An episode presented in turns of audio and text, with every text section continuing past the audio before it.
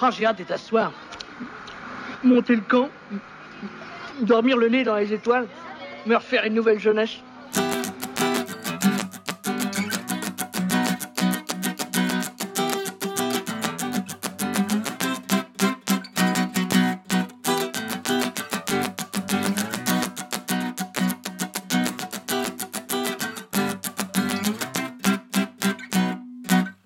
Pieucasteuse, pieucasteur, et amis du scoutisme, Bonjour. Nous sommes ravis de vous retrouver pour cette sixième émission Piocast. aujourd'hui, nous partagerons nos meilleurs souvenirs et anecdotes scouts. Nous vous proposerons une pause musicale. Paou et Capu nous parleront cinéma. Diane nous présentera notre expérience de scoutisme pendant le confinement. Mais pour commencer, nous laissons le micro à Rémi, qui va décrypter quelques mots et vocabulaire scout. Inukshuk, cairn, popote, caravane. Tant de mots qui forment le vocabulaire scout. Mais qu'est-ce que c'est exactement? Que signifie ce mot? Bienvenue dans la chronique d'ICO qui vous explique toutes les ambiguïtés du langage scout. Avez-vous déjà entendu parler du cairn? Le cairn est un amas de pierres situé dans les grandes étendues d'Amérique du Nord. Il symbolise l'humanité et sa forme et sa taille peuvent varier, mais les pierres sont toujours positionnées de sorte à ce qu'on reconnaisse le passage de l'homme. On retrouve le cairn également dans la culture celte les druides donnaient aux cairns des propriétés magiques. Aujourd'hui, vous pouvez encore croiser des cairns sur les sentiers de randonnée, en montagne ou sur les plages. Ils servent à baliser les chemins. Chez les scouts, il a donc une symbolique forte, puisque chacun peut poser sa pierre sur l'édifice. Mais on y reviendra juste après. En inuit, le cairn est aussi appelé Inukshuk, qui signifie qui ressemble à un homme. C'est le nom qui est donné au livre des pionniers caravelles. Il sert à les guider durant trois ans. Enfin, un itinéraire est un projet, une action qu'on entreprend pour obtenir une pierre de cairn. On peut préciser que c'est le chemin parcouru pendant l'itinéraire qui est valorisé. Ces actions sont très diverses. Elles permettent de faire le point sur soi-même, faire des rencontres ou bien acquérir de nouvelles compétences. Globalement, c'est un outil de développement personnel. Il existe six pierres différentes à obtenir pendant ces trois ans. Il y a la jaune, vivre avec énergie, la bleue, vivre avec son temps, la mauve, vivre avec rayonnement, la orange, vivre ensemble, la verte, vivre avec des valeurs, et finalement la blanche, vivre avec espérance. Voilà, vous en savez maintenant un peu plus sur le vocabulaire scout.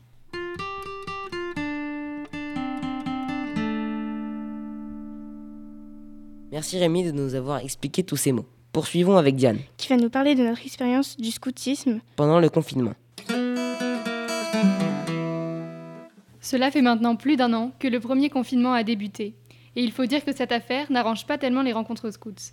On s'est tous retrouvés coincés, chez nous, à devoir suivre des cours en ligne, pour la plupart ennuyeux, on ne va pas se mentir. C'est à cet instant que le concours Home Scout Challenge est arrivé, avec au programme une liste de défis à avancer au fil des jours. On a par exemple dormi dans notre sac de couchage, à même le sol, en plein milieu du salon, ou encore appris à faire des dizaines de nœuds différents. Et à chaque défi validé par l'envoi d'une photo, on gagnait des points pour notre caravane. Les points de chacun des groupes ont ensuite été comptabilisés pour former un classement. Bon, notre caravane n'a pas gagné de prix, mais le principal c'est d'avoir participé et de s'être amusé, non? Le Challenge nous a permis de rester en contact au sein du groupe Saint-Thomas d'Aquin et Sainte-Adresse, et surtout de nous changer les idées quand tout ne se passait pas comme on le souhaitait. Nous avons aussi reçu pour la plupart une insigne que nous avons pu ajouter à notre collection sur notre chemise. Sonia en avait fait une à l'aide de sa tablette graphique avec une petite maison au centre sur laquelle le foulard de notre caravane était représenté. Les chefs ont aussi organisé des défis entre nos quatre équipes et la leur. C'est l'une des deux équipes de filles qui ont gagné et haut la main. Leur nom, les dragons exquis. Mais quand le confinement a commencé à nous peser, les chefs sont tout de suite arrivés à notre rescousse et nous ont proposé des temps spi. On a pu partager des temps de prière et échanger nos opinions avec devant nous notre foulard, une bougie et notre téléphone.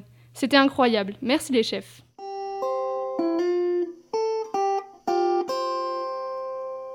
Waouh, les chefs ont été super. Ils ont trouvé plein d'activités à faire ensemble malgré le confinement. C'est beau, je suis ému. Passons maintenant avec Capucine et Paou qui vont nous parler de cinéma. Message pour mon beau-frère.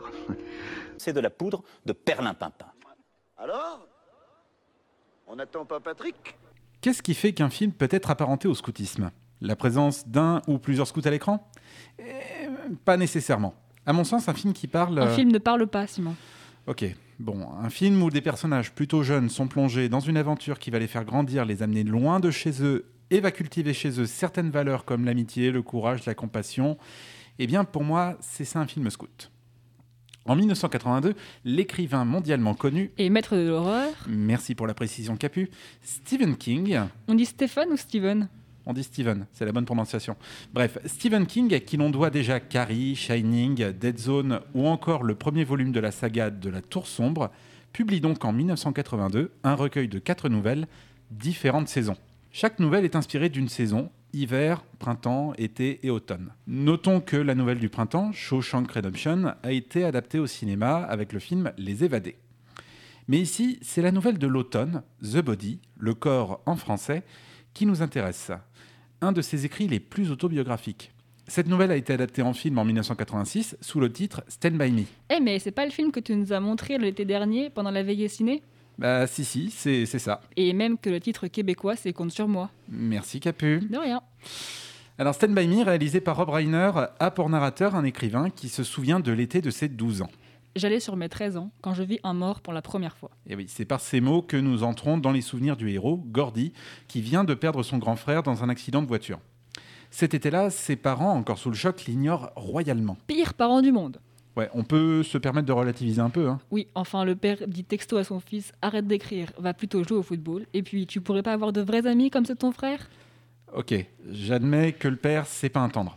Bon, comme Gordy s'ennuie ferme cet été-là, il traîne dans une cabane avec ses copains et leur vieille radio. Mais quand l'un des leurs arrive tout excité pour leur annoncer une grande nouvelle, l'aventure commence. En vrai, il vient de leur dire que le cadavre d'un gamin disparu quelques jours plus tôt se trouverait à une journée de marche de chez eux, le long d'une voie ferrée.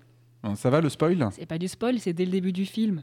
Bon, bref, les quatre compères partent à l'aventure, à la recherche du corps. Et du coup, enfin, le film est dès le début entraînant, on est plongé dans l'histoire euh, sans aucun souci et les personnages sont vachement attachants. Alors, parmi les personnages, on peut dire que voilà, il y a, il y a des un petit peu des archétypes qu'on peut retrouver dans d'autres films comme euh, Les Goonies, par exemple, qui typiquement pourrait aussi être un film scout. Il y a un jeune, moi, qui vraiment m'interpelle, qui est interprété par River Phoenix. Tu, tu vois de qui je parle là? Du tout, non. Alors c'est le, le petit blond, voilà, qui a une très mauvaise réputation euh, au sein de son école parce que tout le monde dit à l'école qu'il a volé l'argent de la cantine. Et en fait, il se trouve que River Phoenix, donc le gamin euh, dont, dont on parle, euh, il lui arrive pas mal de, pas bricoles au, cours du film et je vais pas trop rentrer dans le détail de ce qui se passe dans le film, mais il faut savoir que l'acteur est décédé peu de temps euh, après le tournage du film. Il est mort d'une overdose et je trouve que ça rend le film encore plus poignant et surtout le destin de ce personnage encore plus poignant. Ouais, c'est vrai, puis jouaient vachement bien les enfants, enfin les, acteurs. Même euh, avec leur jeune âge et tout, franchement, je conseille à tous ceux qui veulent voir des films euh, sur les scouts ou qui parlent des valeurs scouts. Alors, le film s'appelle Stand By Me. Ça vous rappelle peut-être une chanson, c'est pas pour rien. En fait, le, film porte le nom de cette euh, chanson et la chanson qui était déjà sortie bien avant a été complètement dépoussiérée à l'occasion de la sortie de, ce film-là. Donc, la chanson est interprétée par Benny King. Euh, je pense que vous connaissez tous hein, euh, cette, euh, cette chanson. Et clairement, c'est un film qu'on va chaudement recommander à tous ceux qui ont envie d'un petit peu d'aventure, euh, tous ceux qui ont envie de, de savoir plus ou moins ce que c'est que le scoutisme. Et ben, avec ce film-là, même s'il n'y a pas de scout présent à l'écran, on sent assez bien quelles sont, le, quelles sont les, les aventures voilà, qu'on peut, peut vivre euh, avec, du, avec le scoutisme. Bon, enfin, je vous rassure, il n'y a pas de mort chez les scouts, sinon ça ferait longtemps qu'on n'existerait plus. Et effectivement, ça me permet de, rebondir sur le fait qu'il y a une certaine violence dans, dans ce film. On a notamment bah, un des enfants, je dirais pas qui, qui se retrouve avec une arme à feu entre les mains. Euh, c'est pas anodin, mais ça fait aussi partie de l'aventure. Et vraiment, je trouve que ce film-là, qui est, qui est jonché de, de conneries de gosses, hein, clairement, euh, ça, ça remet dans une certaine ambiance. Donc Oui. le film est sorti dans les années 80, ça se passe pendant les années 60, et c'est ça, ça a beaucoup de charme, ce film-là.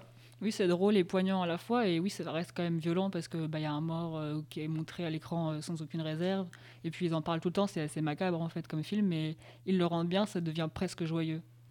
Mais sinon, ça aurait pas été de Stephen King. hein. C'est tout à fait ça.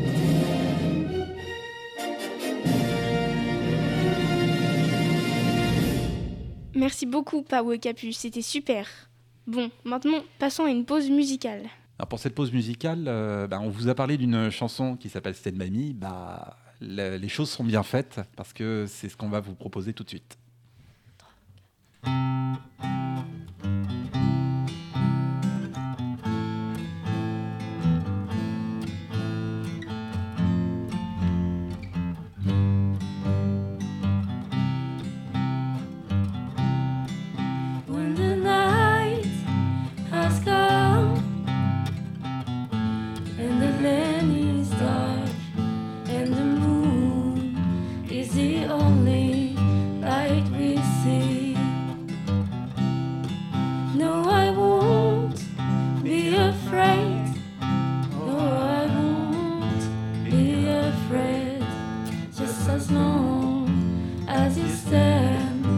Stand by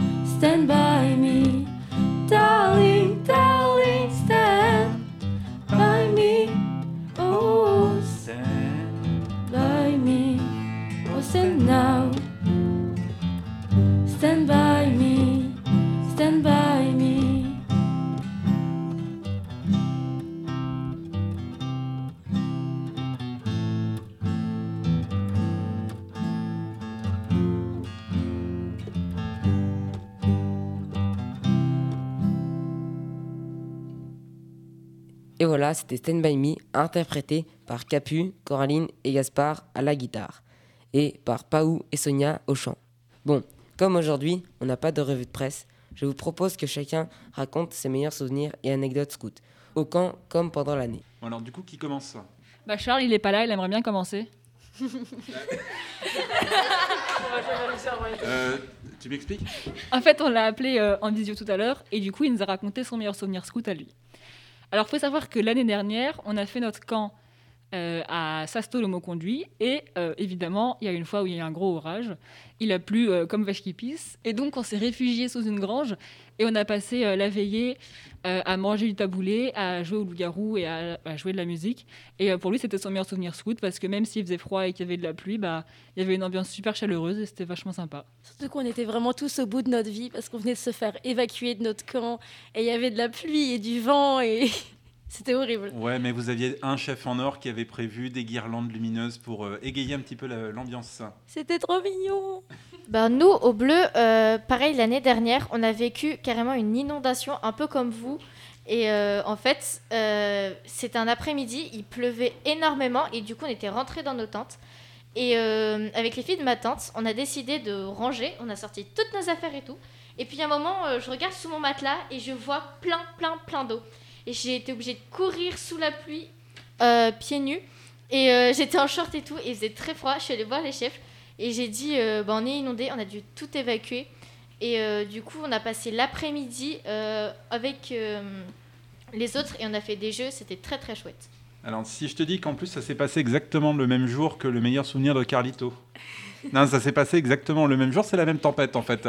Vous, vous l'avez eu en avance et nous, on l'a eu après. C'est génial, mais euh, du coup, bah, on a pu vivre des super moments euh, en décalé, c'était drôle. Merci la météo normande. Alors, moi, je me souviens, c'était la deuxième année bleue. On avait fait la dernière veillée, sauf qu'il pleuvait, il pleuvait, et donc on est allé sous la tente pour aller chercher quelque chose. Sauf qu'à un moment, il pleuvait trop, donc on est allé euh, dans le monastère où il y avait les bonnes sœurs pour euh, s'abriter. Et le lendemain, on est revenu et le marabout s'était écroulé. Précisons, le marabout, c'est pas qu'il s'est écroulé, c'est qu'il a carrément été soufflé par, le, par la tempête. Euh, c'est marrant parce que pour l'instant, les trois souvenirs, c'est des souvenirs d'évacuation. Il y a- cause de la pluie. Et à chaque fois, c'est des bons souvenirs. Mais venez quand même en Normandie euh, au camp. hein. C'est- Enfin, les camps en Normandie, c'est bien quand même. Hein. Vous inquiétez pas. Il y a C'est la cool. mer et tout. Bah oui, ça va, c'est quand même cool la Normandie. Et c'est vrai que des fois, les meilleurs souvenirs, c'est quand même euh, ceux où on a des galères ou quoi. Bah, c'est pareil quand on part en trek, euh, quand on fait nos randonnées euh, sans les chefs, on part et des fois c'est dur, euh, on fait beaucoup de kilomètres ou quoi, mais au final, souvent, c'est les meilleurs souvenirs d'un camp parce qu'on était ensemble et justement, ça nous rapproche. Moi, pareil, ma deuxième année bleue, j'ai fait ma première explo. Et ça fait partie aussi de mes meilleurs souvenirs, même si je, sur le coup j'ai eu bien mal. Parce que j'ai marché presque 16 km avec 5 ampoules au pied.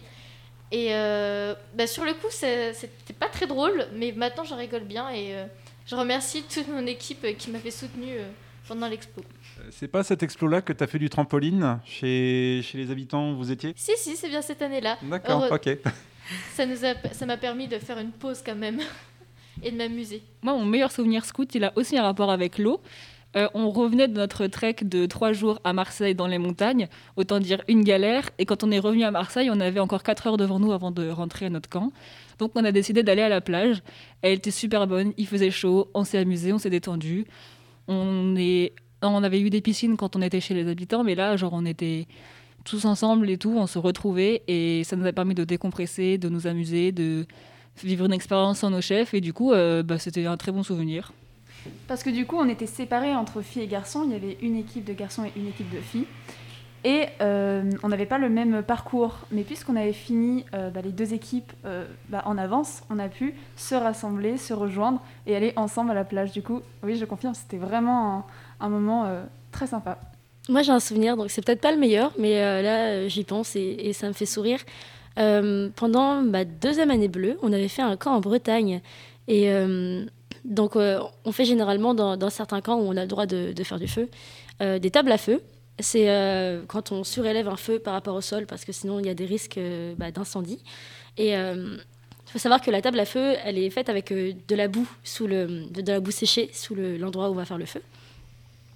Et parfois, on fait ce qu'on appelle une veille, de feu. Donc, on, veille sur le feu et on se, relaie toute la nuit. Et le principe, c'est d'allumer le feu bah, la veille au soir et d'utiliser ce même feu pour le petit-déj le lendemain. Et donc, on faisait une veille de feu. C'était le, le soir juste après les promesses. Et euh, pendant ma garde, euh, donc c'était bien, on mangeait bien, on avait nos bonbons, nos chocolats, on s'amusait bien. Et là, d'un coup, on, on voit un petit truc rouge tomber au centre, par terre, au centre de la table à feu. Et on, se rend compte en fait qu'elle était en train de se fendre à cause de la chaleur par le, par le centre.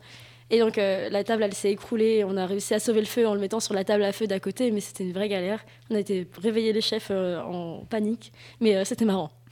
D'ailleurs, RIP, la table à feu, la deuxième table à feu qui s'est écroulée l'année dernière au camp. On, on commence à avoir un bon palmarès. Alors moi, un de mes meilleurs souvenirs de camp, c'était l'été dernier. Donc on est allé faire euh, notre promesse euh, sur la plage près de, de notre lieu de camp. Donc c'était vraiment euh, formidable. En plus c'était le soir, puis il y avait le bruit des galets avec les vagues. C'était vraiment magnifique. Enfin, j'en garde un très très bon souvenir. Et au moment de chanter notre chant de promesse, j'ai en fait j'ai fait le signe de- des scouts louveteaux parce que je n'avais pas fait les scouts et guides. Donc ça a fait un fou rire général et pendant 10 minutes je ne pouvais plus chanter parce que j'étais morte de rire, clairement. Très très émouvant comme, euh, comme moment, c'était vraiment cool. Alors c'est marrant parce que ça fait aussi partie de mes meilleurs souvenirs, hein, euh, cette, euh, cette cérémonie de, de promesse euh, l'été dernier. Euh, vous étiez trois, si je ne me trompe pas, à faire votre promesse. Il y avait toi, euh, toi Diane, toi Sonia, et il y avait Carlito, qui donc euh, n'est pas là aujourd'hui, mais qui nous a transmis son, son souvenir. Et c'est vrai que c'était un super moment. euh, on était trois chefs à ce moment-là. Il y avait Philibert, moi et Thérèse. Euh, c'était un super, euh, vraiment un super moment. On a, on a chanté plein de, plein de chansons. On a fait une cérémonie de promesse qui était un petit peu atypique. On, on l'a fait un petit peu à notre manière, avec euh, chacune des personnes en fait qui faisait sa promesse, qui euh, proposait un chant. Et euh, j'avais été très surpris de, de voir les, les propositions de chants qu'il y avait. Toi, Sonia, si je me souviens bien, c'était un chant sur la Vierge Marie. Oui. Diane, je me souviens, c'est qui peut faire de la voile sans vent. Et euh, Carlito, il avait choisi La Marche des Jeunes, donc on a chanté euh, sur la dernière émission Piocast, et c'était un- vraiment un super souvenir. Et justement, pour cette cérémonie de promesse, nous avions deux étendards, l'étendard des Scouts et Guides de France et l'étendard de l'Organisation mondiale du scoutisme. Et Thérèse, qui est une cheftaine de Saint-Thomas d'Aquin, qui était justement cheftaine sur ce camp-ci, nous a appris à bien tenir les étendards pour euh, avoir, euh, pour justement, euh, comment dire? Pour être Pioclasse. Exactement. Et elle avait très bien fait son travail. Je pense qu'on avait bien géré pendant cette, euh, cette cérémonie. Et euh, c'était vraiment un super moment à partager. Pour cette année, vous êtes euh, rodé. Pour cet été, vous allez être parfaitement au taquet pour bien tenir l'étendard euh, des, des pionniers et caravelles de Sainte-Adresse. Ah bah là c'est bon, on se souvient de l'entraînement et justement aux nouvelles années on va pouvoir euh, leur apprendre tout ce que Thérèse nous a enseigné. Bah, même à moi, du coup, puisque j'étais pas là quand elle a fait la formation. Oui, toi aussi, tous ceux qui veulent. Apprendre et transmettre, ça c'est l'esprit. Alors moi, c'était pendant mon deuxième camp bleu. Euh, on devait faire des, des torches pour la veillée. Ah, ah, ah, ah, ah. Alors, Rémi, fais très attention à ce que tu vas dire, hein, parce que c'était mon premier camp en tant que chef, et je crois que l'anecdote que tu vas raconter, ça peut faire peur à certains. Je vous rassure, tout s'est bien terminé. Alors du coup, on devait faire des torches. Enfin, c'est pas nous directement, mais plutôt les chefs et les, euh, les gérants du camp. Et euh, donc du coup, on a utilisé de la paraffine. Et euh, ça a commencé à, à beaucoup chauffer, même trop. Et ça allait prendre feu. Du coup, Denis, qui est un des euh, gérants du camp, a demandé à Simon d'aller chercher de l'eau. Mais de l'eau avec de la, fa- de la paraffine, bah, ça fait pas bon mélange. C'est ça, exactement. Donc en fait, la paraffine a, a pris feu au moment où on l'a retirée du, du butin. Et à ce moment-là, il fallait que j'aille chercher de l'eau. Mais je savais pas encore pourquoi. Et du coup, Denis lui a demandé de, de jeter l'eau. Sauf que bah, ça a fait des, des flammes de 4 mètres. Et euh, aujourd'hui, on en rigole, mais sur le moment, c'était assez inquiétant. Et même qu'il y a Titi qui est là, qui va pouvoir en parler et qui a failli rester. Hein. Alors, je crois, Titi, que toi, tu as eu les sourcils qui ont un peu chauffé, hein, c'est ça? Euh, bah, j'étais juste à côté en fait. J'ai j'ai failli cramer. J'ai bien rigolé. Aïe, aïe, aïe, aïe, aïe, aïe. Bah, Alexandre, tu étais présent aussi. Euh, toi, ton, ton point de vue? J'étais euh, comme Titouan, j'étais juste à côté et euh, franchement, c'était il y avait quand même une grosse bouffée de chaleur qui arrivait et les flammes, comme le disait Rémi, c'était quand même assez haut. Et point en plus à rajouter, on était, il y avait quand même des arbres juste à côté. Il y avait des arbres juste à côté et des louveteaux un peu plus loin. Alors, les louveteaux, évidemment, morts de trouille. hein. Barbecue Alors, en parlant de feu, l'été dernier, euh, pendant le camp, on devait faire un concours cuisine, donc c'était les filles contre les garçons. Et avec Sonia, on avait prévu de faire des pommes euh, avec du caramel autour. Donc, euh, comme on n'avait pas tellement de poils, tout ça, on a pris une, une popote. Donc, on avait mis tout le sucre dedans, un petit peu de beurre, tout ça. On l'a mis sur le feu. Et puis, pendant ce temps-là, il y avait un groupe de bleus qui passait derrière, donc on a voulu aller leur faire un petit coucou. Et quand on s'est retourné, eh ben, on a vu la popote qui était littéralement en feu. Voilà. Vraiment, on a fait un coucou pendant deux secondes. hein. Deux secondes, il nous a suffi de tourner le dos deux secondes à la gamelle. Et pff, Bon, maintenant, elle est irrécupérable, hein, recouverte de, de traces de carbonisation. Mais voilà. du coup, je lui ai signé. Voilà. Rip la, la gamelle de Diane. J'ai des petits messages dessus pour garder de mon souvenir. Voilà. Et RIP, votre dessert de concours cuisine, euh, du coup, c'est celui de Cyprien qui, a, qui l'a emporté. Donc, euh, c'est la recette qu'on vous a donnée euh, dans le Piocas épisode 5. Par contre, vous aviez un- une entrée qui était à tomber par terre. C'était le, le pesto de fan de radis. Ça, c'était mortel. Vraiment. Bah, D'ailleurs, je vous le présenterai dans une prochaine chronique si ça vous tente. C'était super bon. Et d'ailleurs, c'était tellement à tomber par terre que euh, pendant le concours cuisine, on vous avait préparé les chefs des hamacs. Et tous les hamacs sont tombés, alors que on avait quand même fait attention. On avait bien attaché les hamacs, on avait testé en sautant dessus pour pas qu'ils tombent. Sauf que les chefs, rigoleurs comme ils sont, ils ont commencé à faire un petit peu n'importe quoi. Et au final, ça a bien craqué partout. Mon dos s'en souvient. Bah, on a quand même tenu jusqu'à la fin du dessert. hein. Moi, sinon, j'ai deux autres très bons souvenirs. Alors, le premier, c'est quand j'ai gagné pour la première fois mon concours cuisine, c'est-à-dire que j'en avais fait 1, 2, 3, 4, 5, 6. Attends, 1, 2, 3, 4, 5, 6, 7, 8. J'avais fait 8 concours cuisine avant, je les avais tous perdus. Et là, à mon euh, neuvième concours cuisine, j'en ai enfin gagné un, euh, que j'ai gagné euh, grâce à un bénédicité que j'ai inventé. Euh, parce que je sais pas pourquoi on a gagné, franchement, euh, nos patates elles étaient pas cuites, notre installation elle était vraiment nulle, mais on a gagné et euh, c'est un très bon souvenir. Et sinon, il y a un deuxième truc que je voulais vous raconter, c'est la fois où le père de Diane est passé en hélicoptère au-dessus du camp pour nous prendre en photo. Donc je peux dire qu'un hélicoptère m'a pris en photo et je trouve ça génial. Rien que ça. C'est vrai que ça fait partie des plus belles photos qu'on a pu faire en camp et euh, je me demande si on peut peut-être pas l'envoyer pour euh, un calendrier SGDF euh, pour l'année prochaine. Pourquoi pas Ce sera trop stylé. En plus, du coup, justement pour cette photo, on était allé euh, en bas du camp, euh, dans le champ, pour bien nous voir euh, du ciel. Et on avait pris justement les deux étendards qu'on avait pour les promesses. Et euh, oui, les photos rendent vraiment euh, super bien. C'est génial. Moi, je tiens à dire quand même qu'à cause de ça, on est parti en retard pour le trek et que du coup, on s'est galéré à arriver super tard au, au lieu de, de- bah, où lieu on devait dormir en fait chez l'habitant. Et euh, oh non, marcher trop, trop l'après-midi, c'est c'est galère. Bah, surtout qu'en Normandie, c'est que des bols quoi. Les montées, des descentes, des montées, des descentes, et encore des montées. Et après, il y a encore une descente et une montée. Et en plus, le mieux pour un trek, c'est de partir le matin. Sauf que là, on a eu beaucoup de, de petits problèmes. Il y a le père de Diane qui est passé en hélicoptère, et puis on a eu euh, plusieurs choses qui se sont passées. Qui a fait que bah, on a retardé notre départ pour le trek et on est parti euh, bah, vers le midi, je crois. Donc marcher beaucoup l'après-midi sous le soleil. Comme disait Sonia, avec les montées et les descentes, c'est très fatigant. Et c'est interminable. Alors une fois, euh, en deuxième année bleue, je crois, euh, on était parti faire une explo et notre lieu où on allait dormir, c'était dans le jardin derrière une mairie. Et donc euh, après, euh, une fois arrivé, on a mangé, tout s'est bien passé. Au moment d'aller se coucher, euh, Cyprien utilise son téléphone alors qu'on n'avait euh, normalement pas le droit de l'utiliser. Donc euh, les chefs voient qu'il est en train de l'utiliser et décident de venir sans nous prévenir. Nous, on s'endort tranquillement et euh, on commence à entendre des pas autour de la tente. Euh, on, est vraiment en stress, on se dit que comme le portail qui gardait l'endroit où on dormait faisait à, pe- à peine un mètre, on s'est dit, et qui donnait sur la rue, on s'est dit euh, que quelqu'un avait voulu rentrer.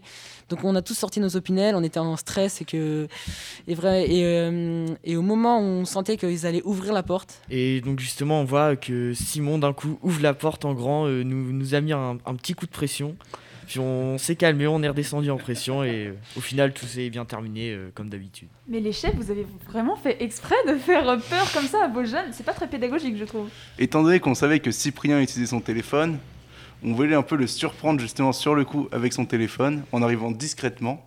Sauf qu'on a fait un peu beaucoup de bruit, je pense. Mais en tout cas, on a bien rigolé sur le coup. Vous êtes diabolique. On vous aime quand même, les chefs, malgré tout. D'ailleurs, en parlant de gros coups de pression pendant une explo, euh, pendant la première explo bleue de toute ma vie, donc mon premier camp bleu, on était à, à la Landais. D'ailleurs, c'est un des meilleurs camps que j'ai jamais fait de toute ma vie. Et, donc, on est parti en explo. Alors, ça se passe plutôt bien le matin. On, marche plutôt bien d'ailleurs, on marche bien. Donc, on arrive euh, sur le lieu où on était censé acheter à manger pour le repas du midi, une petite épicerie. Et en fait, on est vraiment arrivé à peine un quart d'heure après l'heure de fermeture et ça ouvrait que le soir quoi donc euh, c'était vraiment vraiment galère on n'avait rien à manger et dans les alentours il y avait rien du tout quoi donc euh, nous on a on a appelé les chefs on leur a dit bah écoutez euh, on n'a rien à manger Euh, on vous attend là est-ce que vous pouvez nous ramener et on leur a donné la liste de courses qu'on voulait faire à l'épicerie donc on, on se pose et il y a d'autres problèmes dans les autres équipages qui étaient en train de faire leurs explos. Donc les chefs, on n'est pas les premiers dans leur priorité. Donc ils font des allers-retours en voiture, mais ils viennent pas nous voir. Donc on attend, le temps passe. Quand on a appelé les chefs, il devait être 13h et quand ils sont arrivés, il était vraiment enfin, au moins 2 ou 3 heures après. quoi. Mm. On se décide de, de jouer aux cartes. On était assis sur une place, quoi. Et à un moment, on voit un groupe de jeunes passer une fois, puis ils repassent après. Ils Et- étaient à vélo en plus. Il y en avait, ouais, il y en avait, il y avait 3-4 à vélo et il y en avait d'autres à pied. Mais bref, c'était bizarre, quoi. Ils passaient autour, enfin, ils passaient autour de la place euh, encore et encore. Et à un moment, on sent vraiment euh, qu'il y a une pression. Donc nous, on se lève, on s'en va, on envoie un message au, chef, on dit, bon, bah, en plus, on en a marre d'attendre, on commence à avancer un peu, rejoignez-nous sur la route, vous connaissez l'itinéraire qu'on prend, quoi. Et on continue à, av- à avancer, et en fait, on commence à avancer sur la départementale, et on se retourne et on voit que ces mêmes groupes de, jeunes nous suivaient. Et euh, donc, on commence à avoir un gros coup de pression. On était en ah, il se passe quoi là? Et euh, pareil, on a sorti nos opinels et, en plus, ils nous parlaient et tout. Mais vraiment, il faut, faut, se, faut se dire, euh, un groupe de 5 filles de, de 11 à 13, 14 ans, quoi. Enfin, c'était un peu, ça faisait un peu peur. En plus, ils avaient volé notre jeu de cartes. Oui, j'étais grave vexée. Et on envoie des messages aux chefs, on est, on est vraiment en panique. Euh, Les chefs, euh, venez vite, il y a des gens qui nous suivent, euh, on, est au bout de notre vie. Et là, il y, a une voiture qui arrive, en- qui arrive très vite et qui fait un, un demi-tour, limite un dérapage. Elle est en train de klaxonner pour faire peur. Et on voit les chefs qui descendent de la voiture et qui commencent à crier sur les, sur les, bah, sur les, les jeunes garçons qui nous suivaient. Et ils ont eu peur, ils sont partis. On était au bout de notre vie. Finalement, ils nous ont ramené notre taboulé et ça s'est bien passé. Bon, on est quand même rentré à 22h sur le lieu de camp, vu qu'on avait attendu 3 heures pour manger, mais sinon, tout s'est bien passé. En fait, la meilleure partie, c'est le taboulet, quoi. Alors, moi, j'en ai une autre euh, où on a eu un gros coup de pression. Euh, C'était euh, pendant mon deuxième camp bleu. Et euh, on était allé euh, démater la tente euh, des filles de Évreux, c'est ça? Et euh, donc, euh, on, on, on reva dans notre tente et euh, il se trouve que c'est euh, Alexandre qui, avait, euh, de- qui nous avait demandé de démater euh, la tente des filles. Ça balance Le poucave Demander ou autoriser autorisé, autorisé. On commence à aller dans notre tente et euh, il y a Martin, c'était un chef d'Evreux, et qui vient nous dire euh, Bon, euh, les gars, vous allez venir avec moi, on va aller voir Thibaut, et euh, vous êtes virés. Et donc, euh, nous, avec Cyprien, on a un gros coup de pression, et euh, on voit euh, Rémi et Samuel passer à côté de nous. Et euh, ils étaient en train de rigoler, et du coup, on se dit Ah, Mais qu'est-ce qui se passe? Euh, Pourquoi on est, on est virés Euh, Ils disent Bon, bah, on sait, vous avez dématé euh, la tente des filles. Et après, euh, un moment, Martin nous dit que, bah, en fait, c'était une blague. On a, eu un gros coup de pression. Et donc, en fait, ils étaient sur la, la butte au cerf et ils se marraient en, en regardant démater la, la des filles. Et ensuite, on a dû aller la remater et mm, mettre toutes leurs affaires dehors. Donc effectivement, on était plus ou moins en jumelage euh, à ce moment-là avec Évreux. Je dis plus ou moins parce que sur le papier, c'était pas exactement comme ça. On était en Mais- camp accompagné. Mais vu qu'ils étaient quand même collés à nous quasiment, on faisait quand même énormément de choses avec eux. C'est pour ça du coup qu'on a eu. Voilà, ça, c'est les su- jeunes voulaient ouais. démater une tente et on, avec accord de leur chef, on leur autorisait à démater la tente des filles. C'est ça. Alors, euh, ouais, dé- démater, vas-y, explique euh, ce que c'est, Capu. Démater, c'est quand on prend une tente et qu'on enlève les piquets, que comme ça elle s'écroule et que faut, on peut pas la remonter euh, sans la défaire complètement pour la remonter en entier. Voilà, donc euh, en clair, c'est un truc qu'il faut surtout pas faire hein, quand tu veux prendre soin de ton matos. Mais euh, donc effectivement, tu, tu parlais de cette cerf, hein, euh, Balthazar. Donc la cerf, en fait, c'est comme ça qu'on avait surnommé le- juste l'espèce de tout petit monticule qui faisait euh, quoi 3-4 mètres de haut, euh, au-dessus, un petit peu surélevé par rapport au camp. Et juste derrière la tente des chefs, bien sûr. Juste derrière la tente des chefs. Donc en fait, nous, on, on s'était dit entre chefs, vas-y, on va les autoriser, on va autoriser nos jeunes à aller démater la tente des, des filles d'Evreux. Euh, donc en fait, d'ailleurs, ils se sont plantés de tente, si je me trompe Ils ont pas. commencé par démater la mauvaise tente. C'est ça. Euh, et nous, on était sur ce petit monticule, sur la, la butte au cerf, et on se marrait. On était pliés en deux. Évidemment, on était tout discret, on s'est pas du tout fait voir. Et il faut préciser qu'on avait aussi des jumelles pour les regarder de loin. En plus, donc on avait vraiment bien prévu notre truc. Et quand on a vu que, que la tente s'écroulait, il y a Martin, donc qui était euh, chef à Évreux, euh, il s'est levé, il a dit vas-y, je, je vais leur faire un coup de, un coup de flip, un coup de pression. Et effectivement, bah, euh, c'est ce que tu, c'est ce que tu racontes. Donc en fait, pour vous, ça a été un coup de pression. Pour nous, ça a été une partie de rigolade, mais du début jusqu'à la fin. Mais point positif à ça, ça a rapproché nos jeunes et les jeunes d'Evreux ensemble. Et... Euh, Exactement, c'est euh, ça s'est passé le soir de l'arrivée des jeunes d'Evreux, donc le lendemain, vous, de votre arrivée. Euh, et tout de suite, je crois que ça a cassé complètement la glace. Et euh, après, tous les souvenirs qu'on a pu avoir avec Évreux, c'est que des bons souvenirs. Quoi. Et d'ailleurs, le, le camp de l'été d'après, on a pu encore faire un camp accompagné avec eux. Sauf Et- que cette fois, ils étaient à l'autre bout du champ. C'est ça. Bah moi, j'ai une, j'ai une autre anecdote. À ma toute première année au Louveteau, euh, bah, il y a moi et une amie, on n'arrivait pas à s'endormir dans la tente. Et euh, pour pas déranger les filles qui étaient avec nous, qui elles voulaient dormir, on a sorti notre tête par la petite ouverture et on a regardé les étoiles et on s'est raconté plein d'histoires. Et euh, bah, après, on s'est endormi à la belle étoile. C'était tout simple, rapide, mais c'était une super expérience. Et ça fait écho avec la, la belle anecdote que Philibert nous a présentée pendant l'émission euh, 100% Chef.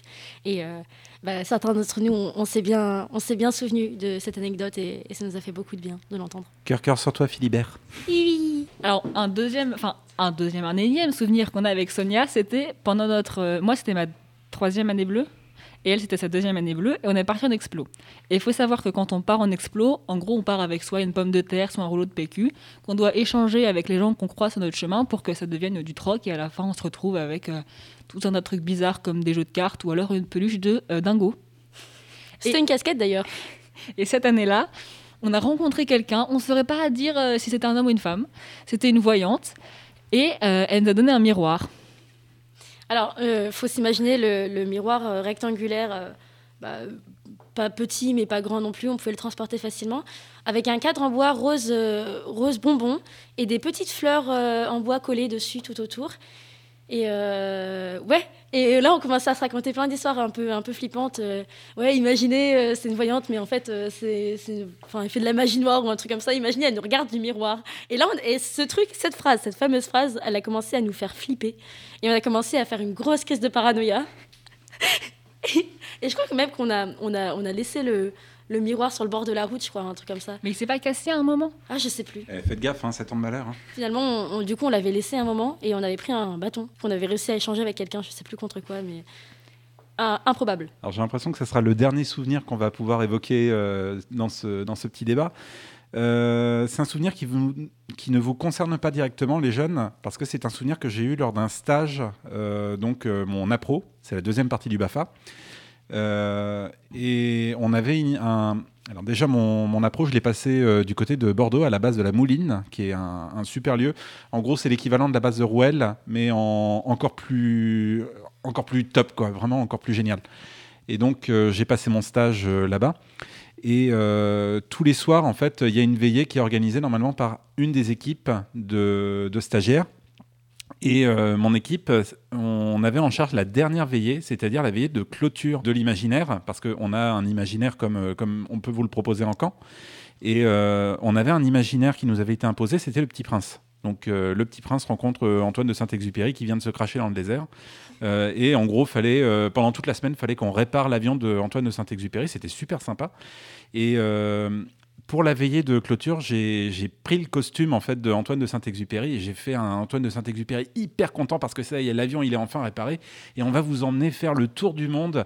Donc, euh, fallait qu'on fasse l'avion. euh, je demandais à tous les stagiaires de, faire le bruit de l'avion pour euh, faire voler l'avion. C'était super drôle. Et en fait, euh, quand on fait une veillée, il faut faire ce qu'on appelle une courbe, c'est-à-dire faut faut faire monter l'ambiance.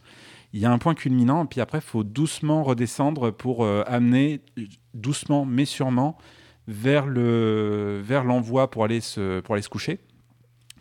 Et euh, en fait, on a décidé avec mon équipe de faire la clôture de l'imaginaire avec bah, le petit prince en fait qui, est parti sans dire au revoir à Antoine de Saint-Exupéry. Et justement parce qu'il aime pas dire au revoir, euh, parce que c'est trop triste. Et en fait, le petit prince a laissé une lettre à Antoine de Saint-Exupéry, une lettre que j'avais euh, écrite avec euh, une, partie de, mon équipe. Et euh, la lettre, du coup, je l'ai lue à voix haute à l'ensemble des stagiaires. C'était super émouvant. Je vous la ferai lire si vous voulez cette, lettre-là. Et c'est vraiment un super souvenir. On a, vraiment gardé des très très bons souvenirs, je crois, tous les stagiaires de, ce moment-là. Voilà, donc si ça peut vous inciter, vous, à, devenir chef et à vivre des moments comme, comme cela, ça sera, ça sera cool. Merci pour tous ces souvenirs. Et voilà, notre sixième émission est terminée. On espère qu'elle vous aura permis de vous évader un petit moment ou qu'elle vous aura donné de l'énergie. N'hésitez pas à nous faire vos retours dans les commentaires. Et allez nous suivre sur les réseaux sociaux Instagram pioc.ndf, p i o k.ndf et Facebook pour rester en contact, être au courant et garder le cap. N'oubliez pas de vous abonner à notre podcast sur iTunes, Spotify, Google Podcast et maintenant Deezer et Podcast Addict. Bonjour les piocasteuses et podcasteurs. piocasteurs. Bonjour